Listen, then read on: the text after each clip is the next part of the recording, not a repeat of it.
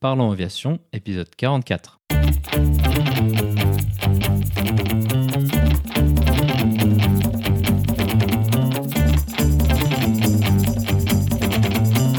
Parlons Aviation, le podcast où on parle de tout ce qui vole.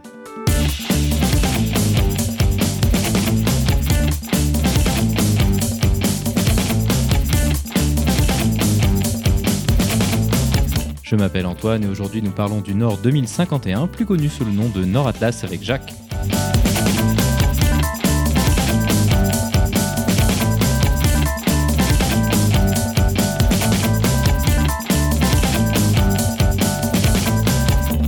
Nous proposerons également la vidéo de la semaine.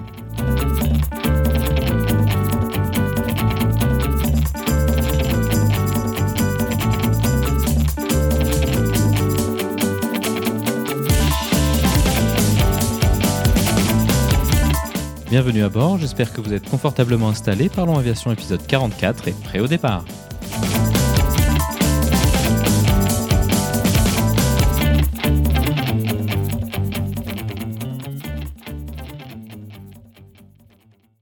Bonjour et bienvenue dans le 44e épisode de ce podcast.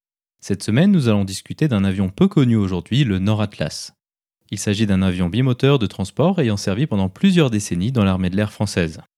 Il a également servi dans des forces armées d'autres pays tels que l'Algérie, l'Allemagne, la Grèce et le Portugal entre autres. Pour en parler avec nous, notre invité de la semaine est Jacques. Jacques est le chef pilote de l'association du Nord Atlas de Provence. Cette association fait vivre et entretient le dernier exemplaire de cette machine encore en état de vol. Nous parlerons avec lui de l'histoire de cette machine ayant eu de très nombreuses utilités dans le monde militaire, mais aussi dans le monde civil. Il décrira les actions mises en œuvre par l'association afin de garder ce magnifique avion en l'air. Vous remarquerez sans aucun doute un fond sonore un peu différent de l'habitude lors de cette interview. En effet, nous avons enregistré cette discussion lors du meeting Aérolac ayant eu lieu à Annecy. Nos propos sont donc agrémentés de bruits de moteur des diverses démonstrations aériennes. Comme d'habitude, vous trouverez plus d'informations sur les sujets évoqués pendant l'épisode dans la description. Vous la retrouverez à l'adresse www.parlonsaviation.com/44. Et maintenant, passons donc directement à notre discussion avec Jacques.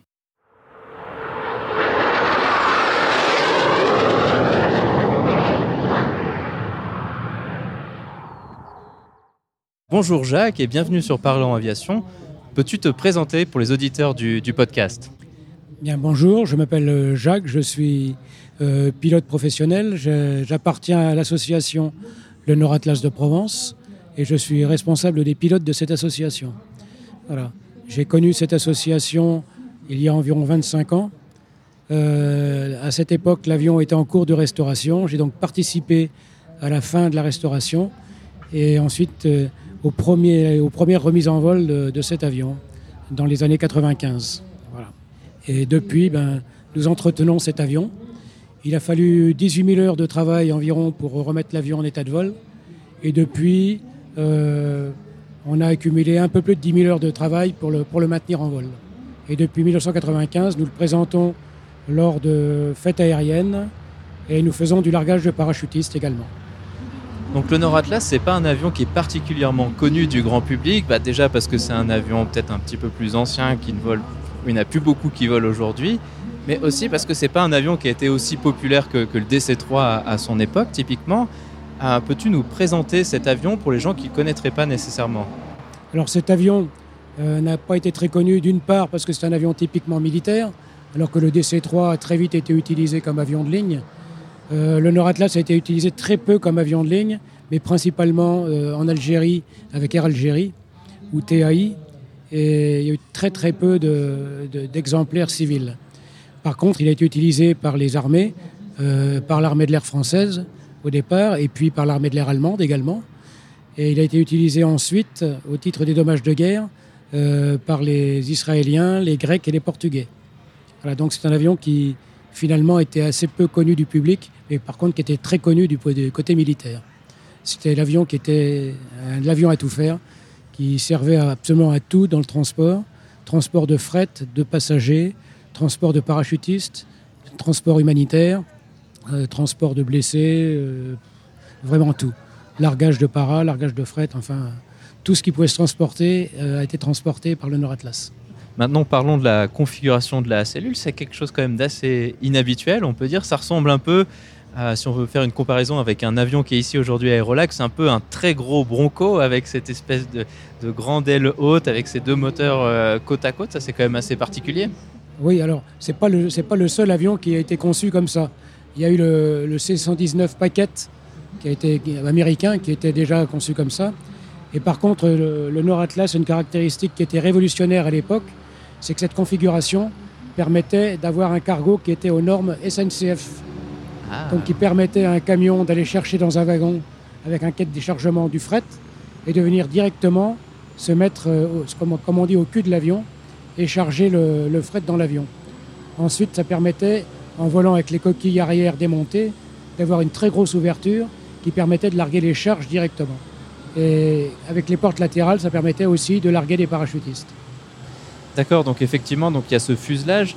Donc, il y a deux mâts euh, moteurs, puis après il y a le fuselage qui est en position centrale, et donc euh, ici tel qu'il est présenté, il y a les deux portes qui sont ouvertes, et donc ce que, ce que tu décris, c'est qu'on arrive, on peut enlever euh, la partie arrière pour charger du fret, comme ce qu'on ferait sur un, un A400M pour prendre une référence plus récente peut-être? Oui, alors la 400M ou le Transal, eux, ont des, des, des trappes qui s'ouvrent, hydrauliques. Alors que là, le Nord Atlas, non, ce sont des coquilles qui s'ouvrent.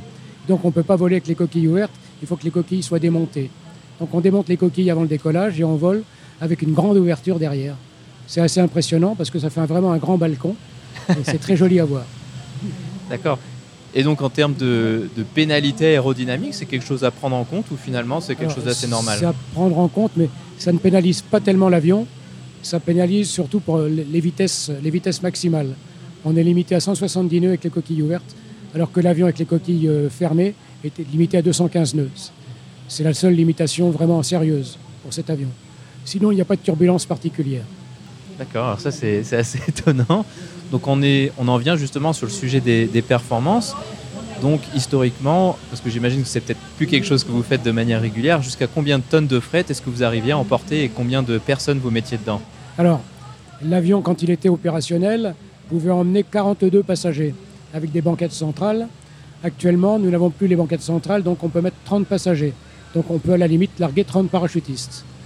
Alors, on pouvait, à l'époque également, on pouvait mettre 20, euh, 20 civières, donc on pouvait transporter 20 blessés couchés. En version euh, sans banquette centrale, on pouvait mettre 36 paras équipés. Et on pouvait mettre, euh, il était donné au départ pour 4 tonnes 5 de fret sur 3000 km. Disons que c'était plutôt 4 tonnes sur 2500 km. D'accord, donc ça, ça commence à être un avion assez gros pour une max maximale au décollage de combien environ Alors à l'époque c'était 21 tonnes 7 au décollage. Là comme l'avion a vieilli, les moteurs euh, sont supposés avoir vieilli, on a limité la masse maximale de décollage à 20 tonnes 9. On a réduit de, huit- de- de- de 800 kg. Donc on en vient au sujet des moteurs. Quelle est la motorisation de, de cet avion? Alors, à l'origine, le prototype était équipé de moteurs français Gnomeron qui avait une puissance de euh, 1600 chevaux, ce qui était vraiment insuffisant. Donc euh, la France a décidé d'équiper le Nord Atlas de moteurs anglais Bristol Hercules qui datent euh, d'une conception de la dernière guerre mondiale, qui ont équipé en particulier euh, quelques Lancaster, des Bristol Short, et ce sont des moteurs qui font 2068 chevaux et donc qui ont une puissance suffisante pour faire décoller le Nord Atlas en toute sécurité. D'accord, donc moi c'est une motorisation que je connais pas nécessairement. Donc ce ne sont pas des moteurs radio comme ce qu'on pourrait trouver sur un DC3, c'est juste Non, ce sont des moteurs qui sont tout à fait spéciaux. C'est ce qu'on appelle des moteurs à chemise louvoyante. C'est un moteur sans soupape qui comporte chacun donc deux étoiles de 7 cylindres et avec les, chemises intérieures qui louvoient, comme avec un système d'horlogerie, avec des, lumières qui s'ouvrent et qui se mettent en face, soit des rampes d'admission, soit en face des rampes d'échappement. Ah d'accord, alors ça c'est un, un concept que, que je connaissais pas. J'imagine qu'au niveau de la maintenance, c'est quelque chose d'assez particulier parce que c'est peu connu comme système. Alors, euh, ça a été connu sur certains moteurs de voitures. D'accord. Il y a eu des voitures avec euh, chemise louvoyante, moteur Panhard, je crois. Et sinon, ça a été très peu utilisé parce que, euh, quelque part, c'est une maintenance assez, assez difficile. Et pour nous, euh, comme ce sont des moteurs qui sont issus de la guerre, ce sont des moteurs qui sont extrêmement résistants. Et on n'a aucun souci de ce côté-là. Même pas, même pas d'usure. Ou, ce sont des moteurs qui sont lubrifiés. Il y a 150 litres d'huile de chaque côté quand même. Et, ben là, ce sont, on a des moteurs qui, par chance, ne consomment pas énormément d'huile. On doit consommer 4 ou 5 litres d'huile à l'heure, ce qui est assez peu. Donc ça, c'est quelque chose qui est assez peu pour ces vieux moteurs, entre guillemets, parce que quand même, c'est quelque chose qui est assez inhabituel sur des moteurs euh, modernes, peut-être sur un, bon, certains plus petits avions, 4-5 euh, litres d'huile, ça va être la, quantité euh, maximale. Hein. Sur un Airbus, il n'y a pas énormément plus typiquement. Oui, enfin, les, moteurs modernes sur les petits avions ont une technologie totalement différente.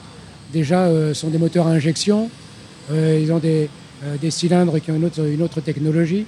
Donc, il n'y a pas de chemise louvoyante, donc l'étanchéité est, quand même meilleure et ça consomme beaucoup moins d'huile. Maintenant, intéressons-nous à l'histoire de, l'exemplaire que vous avez là aujourd'hui. Comment est-ce que l'association a été amenée à se lancer dans la restauration d'un avion aussi complexe? Eh bien, cet avion a une histoire un peu, un peu particulière. C'est vrai qu'il a été construit en 1956. En 1956, il est rentré dans l'armée de l'air. Il a été affecté à un groupe aérien qui s'appelle le groupe Touraine à Orléans. Ce groupe existe toujours. Il est équipé la 400M maintenant. Exactement, oui. et donc, euh, euh, sa première mission opérationnelle, était en, septembre 1956, ça a été de partir à Suez pour l'opération du canal de Suez. Ensuite, il a effectué tout un tas de missions au sein de l'armée de l'air. Il a participé aux, missions Paul-Émile Victor au pôle Nord. Il est allé bien sûr en Algérie, il est allé à Djibouti, il a fait l'Afrique centrale, il a, parcouru quasiment le monde entier. Il était allé aux Antilles, euh, je ne sais pas si cet exemplaire est allé en Polynésie, mais enfin c'est fort possible. Euh, il a parcouru toute l'Europe. Il a, il a été affecté euh, au CIET aussi, au Centre d'instruction des équipages de transport. Il a servi d'avion école donc. Et je me souviens, il a été aussi à Reims à la 62e escadre dans les années 70. il a terminé sa carrière dans les années 80 comme accompagnateur de la patrouille de France en support technique. Actuellement, ce sont des Transal qui font ce support technique. Et donc, euh, il a terminé sa carrière en 1986 à Salon de Provence. Là, à ce moment-là, il a été remis à Châteaudun, là où, tous les avions qui sont mis à la retraite sont, stockés dans un premier temps avant d'être vendus ou ferraillés. Et là, à cette époque-là, il y a une escadrille qui s'appelait l'escadrille Pégase, qui récupérait tout un tas d'avions de l'armée de l'air pour euh, essayer de les maintenir en état de vol. Et donc, ils ont récupéré cet avion qui a été mis en place à Aix-les-Milles. Malheureusement, Pégase avait 50 avions à maintenir. Et donc, euh, très vite. Ça fait du boulot. très vite, non seulement du boulot, mais le, nerf de la guerre, c'est bien connu, c'est l'argent. Et cet avion a été entretenu par des mécaniciens bénévoles euh, de temps en temps, faisant tourner les moteurs. Et puis un beau jour, les moteurs se sont arrêtés de mort naturelle, puisqu'il n'y avait plus d'essence dans les réservoirs. Et donc, euh, l'avion a commencé à, à, pourrir doucement sur le terrain d'Aix-les-Milles. Donc euh, les moteurs se sont arrêtés en 88 et en 1993, un militaire de la base d'Aix-les-Milles trouvait que c'était dommage de laisser pourrir cet avion et il a décidé d'essayer de le mettre en, état de vol, au moins de le faire revivre. Donc il a contacté euh, un pilote d'essai qui était à Istres, qui est venu ausculter l'avion et qui a découvert que l'avion n'était pas trop trop corrodé et qu'en s'y mettant, s'y mettant dès, tout de suite, on pouvait le sauver. Donc il a, formé une association au sein de l'armée de l'air qui s'appelait Aviation Passion. Et il a passé un contrat avec un lycée euh, technique qui s'appelait le lycée Pierre Mendès France à Vitrolles, qui fait de la maintenance aéronautique. Et donc les élèves venaient au titre des travaux pratiques travailler sur l'avion. C'était bénéfice pour tout le monde. Et donc les, les élèves ont démonté les pièces qu'on pouvait démonter, les gouvernes, et puis euh, quand tout était révisé, ils ont remontés au fur et à mesure. Euh, un moteur était encore tournant, l'autre moteur était un peu bloqué, mais ils ont réussi à le débloquer. Et un beau jour, les moteurs se sont remis à tourner. Et puisque les moteurs tournaient, pourquoi pas le faire rouler d'abord et ensuite euh, le faire décoller. Alors c'était bien sûr un, combat épique, mais enfin bon, en 1995, en avril 1995, l'avion a refait son premier vol. Et puis depuis, eh bien, on le maintenait en état de vol. Alors pour que cet avion puisse continuer à voler, il a fallu sortir du, giron de l'armée de l'air. Et donc en 1996, l'avion a été racheté pour un franc symbolique. Et il a été racheté par une association, c'était les mêmes membres hein, d'Aviation Passion, mais enfin on a fondé une autre association qui s'appelle le Nord Atlas de Provence. Et depuis, cet avion appartient au Nord Atlas de Provence. Et l'association est agréée comme euh, atelier de maintenance pour cet avion. Et donc on le maintient en état de vol, on l'entretient. Donc je vous dis en gros un peu plus de 10 000 heures de travail pour le maintenir en état de vol. Chaque année, euh, la saison débute euh, vers euh, fin mars, début avril. par des parachutages ou des, meetings et se termine vers novembre ou décembre. Et de, décembre à mars ou avril, on fait un, chantier d'entretien, style grande visite, où on fait un chantier partiel avec un gros chantier sur une partie de l'avion qui change tous les ans. Voilà. Et comme ça, on arrive à le maintenir. Cet avion subit les mêmes tests qu'un avion civil par la DGAC. Jusqu'à présent, nous avons toujours eu l'autorisation de vol. En quoi ça consiste la restauration d'un avion qui a eu une aussi longue carrière dans l'armée? Parce qu'on imagine que c'est des contextes de vol qui sont euh, pour le moins hostiles, que ce soit au niveau des, conditions de vol, dans, le sable, dans l'humidité, ce genre de choses. Qu'est-ce qu'il y a à faire pour refaire voler un, avion Soit à quoi ça ressemble Finalement, il n'y a pas grand-chose à faire de plus que les militaires. Imaginez quand une Jeep, une Jeep chez les militaires, c'est un, un véhicule utilitaire, et donc c'est entretenu au minimum enfin au minimum, de, quoi de le faire fonctionner et mettre les gens en sécurité. Pour un avion, c'est un peu pareil. C'est-à-dire que l'avion est entretenu pour être en état de vol, mais euh, on fait beaucoup moins attention à la propreté, à l'entretien de certaines pièces. Quand une Jeep est rachetée par un collectionneur, ça devient un peu une limousine. Et donc, euh, notre avion est devenu un peu une limousine. C'est-à-dire que, je ne sais pas si vous étiez là ce matin, mais lorsque nous sommes arrivés ce matin, nous avons deux jeunes mécaniciens à bord, des gens qui ont entre 20 et 25 ans. Et dès que nous sommes arrivés, eh ils sont montés l'un sur les ailes pour faire les pleins immédiatement, et l'autre a pris un chiffon et a stické tout ce qui pouvait être astiqué. Cet avion est entretenu vraiment comme une limousine. Et c'est vrai que ça nous demande du travail, mais c'est un travail, un travail de longue haleine, on l'entretient au fur et à mesure. Dès qu'on découvre un problème, on le traite immédiatement et ça, lui permet de survivre. Chaque année, quelles sont les actions de maintenance que, vous effectuez pour garder l'avion en état de vol? Est-ce que euh, quel, est le type de grand chantier euh, comme ce que tu décrivais? Il y a, des, pièces qu'on surveille particulièrement sur cet avion. D'abord, ce sont les moteurs, bien sûr. Les, moteurs, c'est un peu le, cœur de l'avion. Le jour où il n'y a plus de moteur, l'avion meurt. Ensuite, ce sont les gouvernes, les commandes de vol. Alors, les gouvernes sont des gouvernes en toile, donc on surveille l'entoilage. Quand on refait l'entoilage, on le refait avec un tissu spécial qui s'appelle le dacron, qui, n'a plus, qui est un tissu qui ne vieillit plus et qui n'a plus besoin d'entretien particulier. Alors qu'autrefois, les, toiles, c'était des toiles de coton qui étaient euh, donc euh, régulièrement démontées, euh, huilées pour, être maintenues en état. Et là, donc, ce sont des, gouvernes de vol qui ne vieillissent plus, mais qu'on surveille quand même parce que la toile peut être fragile, on peut la déchirer. Et donc, voilà. Donc, ce sont vraiment les, deux, les pièces essentiel mécanique qu'on surveille. Mais d'un autre côté, ce qu'on surveille également, euh, vraiment tous les jours, c'est la corrosion. Hein, comme on est dans un milieu salin, donc la corrosion des poutres, puisque les, poutres, c'est quand même un élément qui pourrait être fragile et qui est vital, et puis corrosion, corrosion des ailes et des longerons. Donc euh, tout à l'heure, juste avant de discuter de l'interview, on discutait. Donc vous, vous êtes basé à Marignane. Est-ce que ce que tu disais, c'est qu'en fait, vous n'avez pas de hangar pour cet avion, il dort eh dehors. Quel type de problème est-ce que ça pose dans cet environnement si Alors justement, le, problème principal, c'est l'air marin qui nous amène du sel. Et donc régulièrement, soit on le lave, soit on, surveille. Et dès qu'on peut, on, nettoie et on surveille la corrosion. Également, c'est le soleil. À Marignane, euh, il y a beaucoup de soleil le soleil et la chaleur fait vieillir prématurément d'abord les pneumatiques, tout ce qui est joint, la peinture, et puis euh, bien sûr l'hydraulique qui souffre énormément avec les dilatations. Comment se passe le pilotage sur un avion comme ça? C'est un bimoteur assez classique finalement ou est-ce qu'il y a quand même quelques particularités? Déjà c'est un, avion lourd qui n'est pas du tout assisté. Donc c'est des commandes par câble. Les seules commandes hydrauliques sont les commandes du train des freins et des volets. Tout le reste, c'est de commandes par câble. Donc euh, c'est assez physique à piloter. Hein, c'est un peu lourd aux manches, c'est un peu lourd au gauchissement ou à la profondeur. Mais par contre, c'est un avion qui est très stable.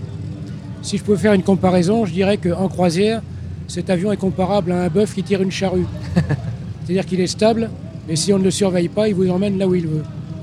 Donc, euh, il est stable, mais il faut le surveiller bon, j'ai la chance d'avoir appris mon métier de transporteur sur cet avion, donc je le connais. Et je peux dire que, allez, si je peux me permettre une métaphore un peu. Ah, c'est pas de l'avantardisme, enfin. Il y, a des, moments où je me demande si l'avion fait partie de moi ou si je fais partie moi de l'avion.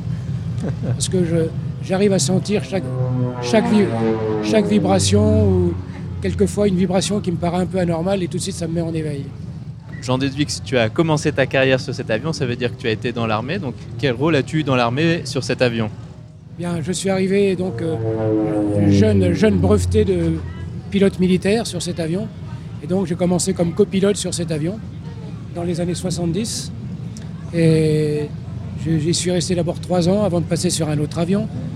Et au bout de quelques années, je suis revenu sur cet avion pour être euh, donc commandant de bord et instructeur sur cet avion. Et j'y suis resté encore cinq ans sur cet avion avant de repartir et de finir ma carrière sur des avions plus modernes. D'accord, donc quel était le type de mission que toi tu as eu la chance d'effectuer sur, euh, sur, sur, Nord Atlas Sur Nord Atlas, j'ai fait des missions de transport classiques, transport de fret, transport de passagers, largage de parachutistes, largage de fret, euh, transport sanitaire également, tous les types de transports qu'on pouvait rencontrer sur cet avion. Cet avion faisait également euh, du, transport de réacteurs pour les forces aériennes stratégiques.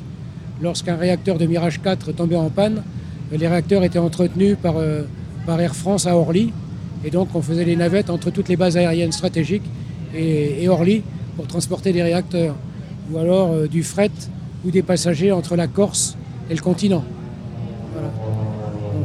C'est vraiment du parachutage pour l'école des paras de Pau ou, du parachutage pour l'entraînement des paras sur n'importe quelle base aérienne.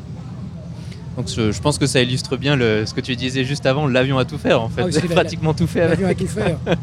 Il faut savoir que euh, dans les années 68 par exemple, quand il y a eu des grèves aériennes, eh bien, euh, les Nord Atlas ont été utilisés pour transporter des passagers pour Air Inter.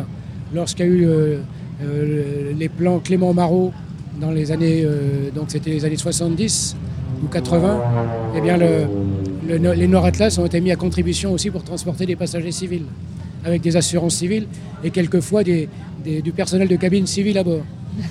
Ça devait leur faire un petit changement par rapport au confort voilà, c'était un peu, spartiate pour le personnel de cabine. Mais en général, ils en gardent un très bon souvenir c'est vrai que c'est quand même quelque chose d'assez exceptionnel de, prendre un billet sur un avion civil. Euh, aujourd'hui, on imagine difficilement ce, genre de choses avoir lieu. Je pense qu'on peut dire ça. Au niveau de l'équipage d'un avion, est-ce qu'on imagine qu'un avion aussi ancien, c'est pas un avion à équipage à deux personnes Quel est euh, l'équipage minimal pour, faire voler cet avion? À l'heure actuelle, euh, on est trois au minimum dans cet avion. C'est-à-dire deux pilotes, un pilote en fonction et un copilote qui fait la radio et un mécanicien navigant. Alors le mécanicien navigant a un rôle essentiel dans l'équipage parce que c'est lui qui, gère les moteurs, la puissance des moteurs, qui gère le, carburant également pour les changements de réservoir, pour le calcul de, consommation et qui gère aussi toutes les pannes qui pourraient, qui pourraient survenir. En cas de panne moteur, en cas de feu moteur, en cas de panne hydraulique, c'est lui qui fait les checklists et qui participe vraiment à la conduite de l'avion.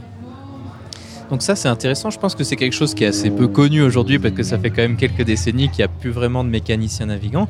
Tu dis la gestion de la puissance des moteurs, quelles sont euh, les choses, enfin les, leviers, les, commandes sur lesquelles il peut agir pour gérer les moteurs et qu'on connaîtrait peut-être plus nécessairement vraiment aujourd'hui Alors déjà cet avion était un avion extrêmement moderne quand il est sorti, parce que c'est un avion qui a un carburateur entièrement automatique, c'est-à-dire c'est un carburateur qui gère non seulement la puissance des moteurs, mais également la richesse du mélange air et essence. Sur un avion beaucoup plus classique comme le DC-3, il y a une manette de richesse. Donc il faut régler la richesse du carburant, euh, du, mélange air et carburant, en fonction de la puissance demandée. Il ne faut pas que la richesse soit trop, trop, importante, il ne faut pas non plus qu'elle soit trop faible. Alors que sur le, le Nord Atlas, le carburateur, un carburateur anglais qui s'appelle un carburateur Zenith Hobson, lui, gère la richesse automatiquement. C'est-à-dire qu'il n'y a que deux manettes pour conduire les moteurs. La manette de puissance, qu'on connaît naturellement sur tous les avions, et la manette d'hélice pour régler le pas des hélices. Et donc, on conduit l'avion avec la pression d'admission et le nombre de tours moteur. Voilà. C'est uniquement les deux, les deux choses. Donc, le mécanicien navigant, lui, s'occupe des tours moteurs et le pilote s'occupe de la pression d'admission. Donc, au décollage, le, le pilote met la puissance maximale, c'est-à-dire 191 pièces L'unité de puissance, c'est la pièce. D'accord. Très vieille unité de, puissance. Et le mécanicien affiche 2800 tours, qui est le nombre de tours maximal. Dès qu'on a décollé, que le train est rentré, on met ce qu'on appelle la puissance maximale de montée. puissance maximale de montée, donc c'est 160 pièces et 2500 tours. Enfin 2400 tours pour économiser les moteurs. Et lorsqu'on est en croisière, on affiche 1800 tours et 125 pièces, ce qui correspond en gros à 900 chevaux. La puissance au décollage est de 2068 chevaux par moteur. En montée, c'est en gros 1500 chevaux par moteur. Ça, je pense que je me rends pas bien compte. Est-ce que c'est quelque chose de particulier sur ces vieux avions d'avoir ah bah, les pilotes qui gèrent un levier des moteurs et le mécanicien navigant qui gère l'autre levier? C'est quelque chose qui me paraît assez euh, particulier, mais est-ce que c'est vraiment exceptionnel ou est-ce que c'est parce que je connais moins bien ces vieux avions? Sur des avions modernes, par exemple le, Twin Otter, où il y a un avion qui a un turbopropulseur, où on gère justement la, puissance moteur et, aussi les hélices. Et hmm. donc à ce moment-là, il y a un des pilotes qui gère la, manette de puissance et l'autre pilote qui gère la, position des hélices. D'accord. Donc ça existe sur d'autres avions, même modernes. Ok ce que tu décrivais par rapport au, carburateur, pour peut-être ceux qui connaissent un peu moins bien la technique de ces avions, c'est quelque chose suffisamment novateur pour qu'en fait ce soit plus novateur que la plupart des avions en aéroclub aujourd'hui, qui eux vont avoir quand même cette, euh, commande de, mixture pour gérer la richesse. Donc c'est vraiment quelque chose de, de très novateur pour cette époque-là, on peut imaginer. C'était révolutionnaire à l'époque. En plus, c'est un avion qui, qui permet d'avoir ce qu'on appelle l'altitude de rétablissement, donc qui conserve la puissance maximale jusqu'à 915 mètres donc jusqu'à plus de 3000 pieds. Donc ça, c'est quelque chose qui, qui sur les avions qu'on connaît beaucoup aujourd'hui, tout ce qui est turboréacteur, ça pose moins de problème, mais sur un moteur à piston, c'est quand même quelque chose de 3000 ah pieds, de garder la, puissance euh, sans turbochargeur, parce que souvent c'est ça un ah, C'est un, moteur qui est turbo-compressé quand même. D'accord, donc c'est comme ça qu'il arrive à, se permettre de, de, faire ce genre de choses. Un autre aspect qu'on n'a pas encore discuté de cet avion, c'est son instrumentation. Est-ce que vous avez gardé euh, l'instrumentation d'origine? Est-ce qu'on peut y voir plein euh, d'aiguilles et de cadrans euh, de, partout? Alors, tout ce qui est instrumentation à bord, c'est l'instrumentation qu'il avait lorsqu'il a terminé son service. C'est-à-dire qu'il est entièrement équipé pour faire du vol aux instruments classique. Hmm. Il n'a pas de GPS, bien sûr. Il n'a pas de, calculateur ou de choses comme ça à bord. Simplement, donc, il a ce qu'on appelle des, ADF, des radiocompas, et des VOR. Des VOR et, des DME, donc euh, pour mesurer la distance. Par contre, euh, on n'est plus habilité à faire du vol aux instruments, parce qu'on est en avion de collection, donc on peut voler qu'en vol à vue. Mais enfin, tous les instruments qu'on a à bord fonctionnent. C'est-à-dire qu'à la limite, en cas d'urgence, on pourrait faire du vol aux instruments, puisque tous les pilotes commandants de bord de l'association sont soit d'anciens pilotes militaires ayant été euh, habilités à faire du vol aux, instruments, soit d'anciens pilotes euh, civils, euh, anciens pilotes de ligne, qui eux aussi ont été habitués à faire du, vol aux instruments. Ok, très bien. Donc euh, cet aspect de la formation des pilotes, c'est quelque chose qui est, très intéressant. Comment est-ce que vous formez les pilotes sur un avion dont il n'y a pas de simulateur? Parce qu'évidemment, aujourd'hui, on a l'habitude de faire de la formation sur ce simulateur, mais on imagine assez facilement qu'il n'y a, a, pas ça là. Comment est-ce que vous formez les, les, jeunes pilotes et les jeunes mécaniciens navigants sur l'avion? Alors, il faut dire que les jeunes pilotes que nous formons sont des, pilotes de ligne à la retraite, donc ils sont, sont des jeunes pilotes pour le Nord Atlas, qui ont une expérience aéronautique assez, assez conséquente. En général, les pilotes que l'on recrute euh, sont soit d'anciens pilotes militaires, qui sont soit des, pilotes euh, à la protection civile, soit à la retraite d'Air France, ou voire même encore en activité à Air France, et qui en général ont entre, entre 15 et 20 000 heures de vol. Donc euh, ça va on privilégie bien sûr de former des pilotes qui ont l'expérience d'avions lourds, de préférence qui ont fait un jour de l'avion à hélice, hein, pour être habitués, parce que euh, sur cet avion, le point clé de la formation, c'est le vol en monomoteur. Et en particulier, la remise de gaz en monomoteur, lorsqu'on a la puissance maximale sur un moteur et pas de puissance du tout sur l'autre. Donc là, c'est vraiment assez physique, il faut savoir le gérer. Donc euh, on ne va pas prendre un, un, Malheureusement, si je pouvais, je prendrais bien des pilotes d'aéroclub parce que ce serait une expérience extraordinaire pour eux. C'est clair. Mais on ne peut pas se permettre ça, ce genre de choses, parce que d'une part, la DGAC, notre autorité de tutelle, ne le permettrait pas. J'ai posé la question plusieurs fois. Hein, j'essaie de travailler les gens au corps pour ça, mais pour l'instant, ça ne fonctionne pas. Et, puis c'est vrai que le premier article de notre association, c'est la préservation de cet appareil. Donc c'est la sécurité d'abord, et donc on privilégie ben, des gens qui ont une formation déjà sur, euh, sur des avions lourds. Alors le programme de formation spécifique à cet avion, c'est tout simple. C'est tout simple, je ne, me, je ne me suis pas trop cassé la tête. Ayant été instructeur dans l'armée de l'air et chef pilote dans l'armée de l'air, j'ai pris strictement le, programme de formation de l'armée de l'air sur cet avion et je l'ai adapté à la norme civile. C'est-à-dire que euh, on a des cours au sol. On a en gros une trentaine d'heures de cours au sol avec des tests pour bien connaître l'avion, que c'est primordial pour un pilote de connaître l'avion. Alors peut-être pas autant qu'un mécanicien, mais enfin au moins savoir quand il appuie sur un bouton ce qui va se passer au bout. Et puis euh, bah, connaître aussi les procédures d'urgence. Voilà.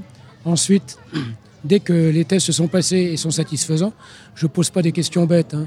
J'essaie de poser des questions qu'on peut trouver dans les livres. Et ensuite, donc on passe à l'entraînement en vol. Alors là, l'entraînement se fait forcément sur l'avion. Et là arrive un autre problème, c'est que cet avion consomme 600 litres d'essence à l'heure. Ce qui fait beaucoup. Avec de l'essence à 2,80 euros le litre, vous pouvez imaginer le coût d'une heure de vol. Donc il faut qu'on puisse former les gens en un minimum d'heures de vol. Donc euh, j'ai établi un programme qui s'étale sur 5 vols. Et le sixième vol, c'est le vol test.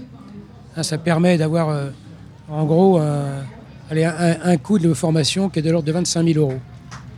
C'est déjà pas mal. C'est clair. Hein, mais enfin bon, c'est nécessaire pour la survie de l'association.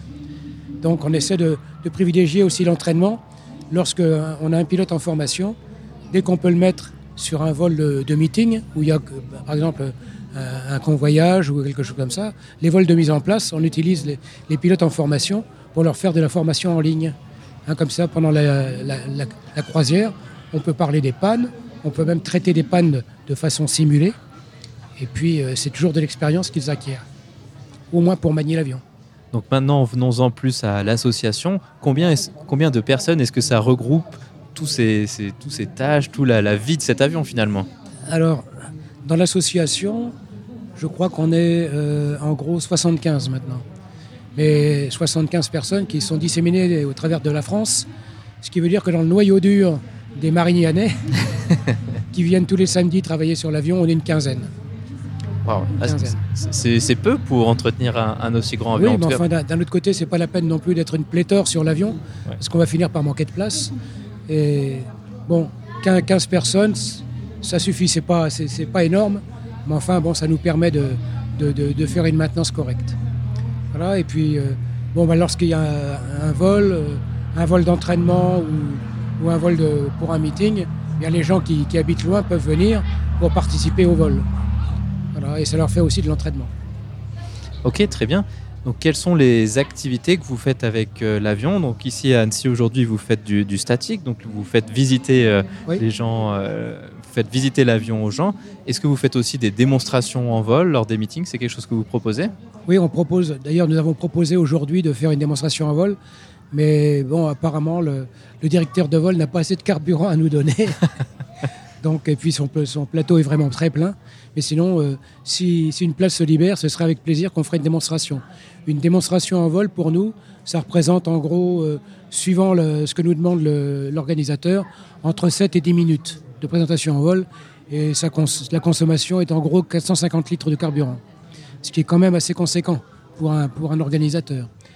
Donc euh, la, démonstration, c'est pareil, la démonstration, je l'ai tirée de la démonstration que nous faisions dans l'armée de l'air. C'est pas la peine d'inventer des choses qui pourraient être dangereuses. Hein, donc euh, on reste tout à fait dans la légalité et on ne fait pas des, on ne sommes pas des chiens de cirque. Hein. nous ne sommes pas là pour faire du cirque, tout simplement pour présenter l'avion sous les facettes un peu, un peu différentes de ce qu'on peut voir. Et donc ça, ça, dure en gros entre 7 et 10 minutes. Et quel est le type d'évolution que vous proposez, que vous arrivez à faire avec cet avion?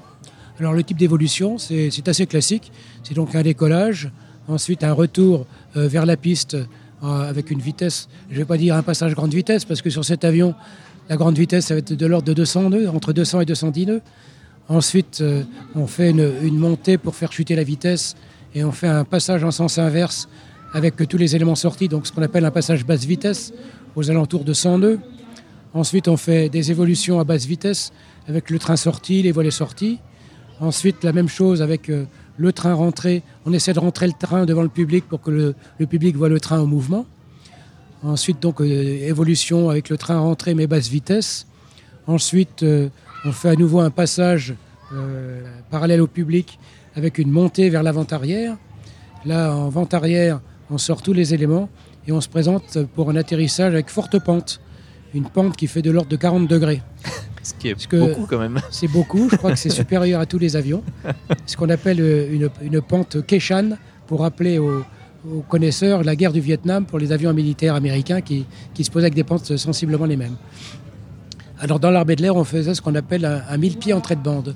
C'est-à-dire qu'on se présentait à 1000 pieds à l'entrée de bande et on se posait à 1000 pieds après l'entrée de bande. Donc ça faisait une pente de 45 degrés.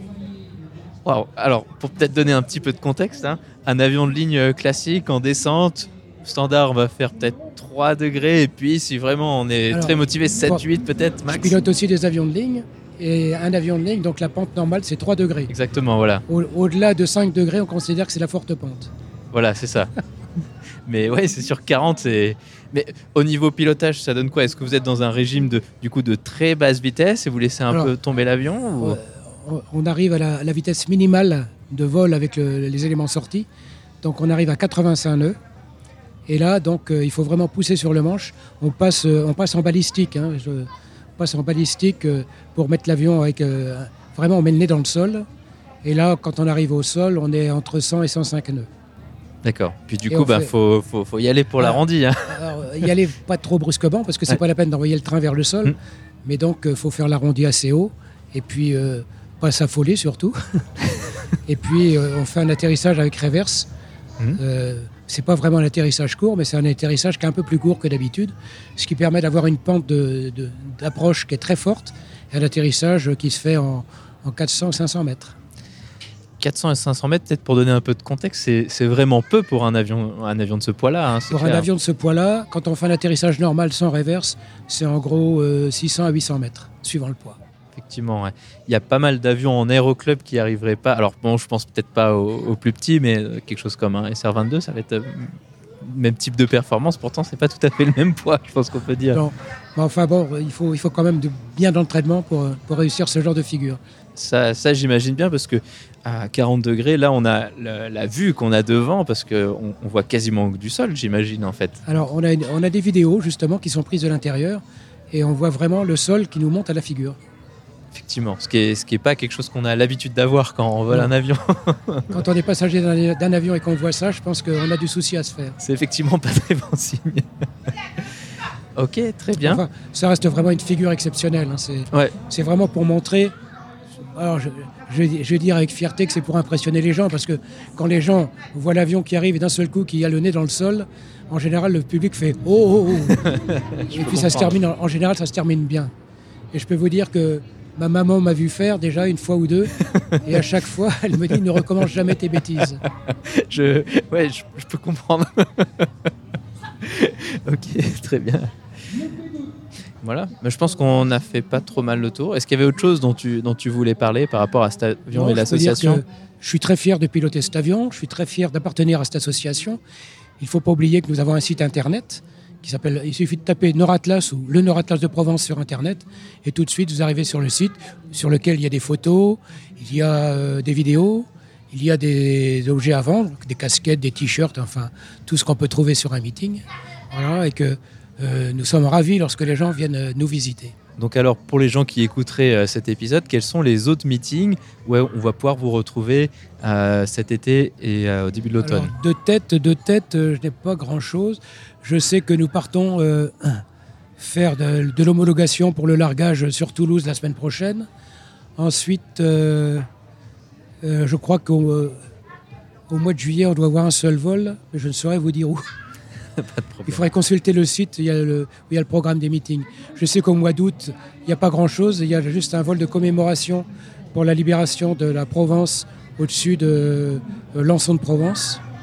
Et sinon, au mois de septembre, ça repart avec euh, des meetings et des largages de parachutistes. C'est quelque chose dont on n'a pas parlé, c'est largage de parachutisme. Vous faites du largage de parachutistes en mode, euh, disons, civil, à haute altitude, ou est-ce que vous faites les largages comme, euh, comme se faisait historiquement avec les, les lanières les- le parachute Alors, est ouvert automatiquement Nous- nous fais- justement, c'est pour ça que nous retournons euh, faire l'homologation des, des largages en, en automatique avec justement des sangles d'ouverture automatique pour faire des, des vols de commémoration. Alors nous le faisons déjà pour des, des clubs civils et nous le faisons également pour des vols de commémoration pour, des- pour, des, pour des militaires. Mais nous ne, vol- nous ne faisons pas d'entraînement de militaires. hein. L'avion est civil et, et n'entraîne pas les militaires. On fait des vols de commémoration. Alors on fait également du, du largage à haute altitude à 3000 mètres hein, pour les, les ouvertures retardées, pour faire de la, la voile contact ou du vol relatif. Voilà. Ou du vol de l'atterrissage de précision. Eh bien, ainsi se conclut donc cette discussion. Merci d'avoir accepté de venir nous parler de, super avions. C'est un plaisir et on n'oublie que jamais que notre, notre premier mot d'or, c'est préserver, préserver cet avion. On voudrait arriver au centenaire. Il vous reste encore combien de temps? Il reste en gros 37 euh, ans. Eh bien, bon courage et je vous souhaite que, que vous y arriviez euh, et même plus. oui, pourquoi pas.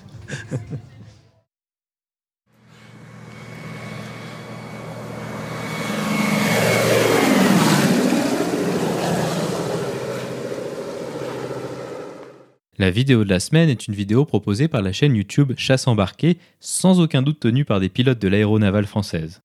Elle propose de nombreuses vues prises avec des caméras embarquées à bord de Rafale et de super étendards.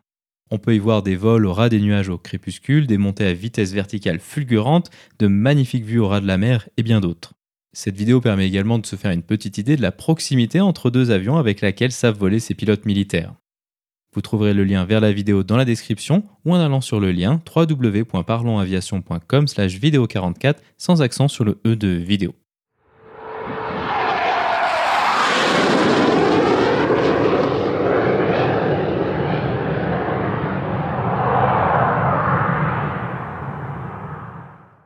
Ainsi se conclut donc le 44e épisode de ce podcast. J'espère qu'il vous a plu et je vous invite à vous abonner sur votre application de podcast favori. Également, n'hésitez pas à laisser un avis 5 étoiles sur iTunes, ce qui permettra à d'autres personnes de découvrir ce podcast. Je tiens à remercier Jacques d'avoir accepté de nous parler du Nord Atlas et à Maxence d'avoir proposé ce sujet pour le podcast. La description de cet épisode est disponible sur notre site web www.parlonsaviation.com/44. Si vous avez des questions, des remarques ou des suggestions, n'hésitez pas à nous contacter sur contact@parlonsaviation.com.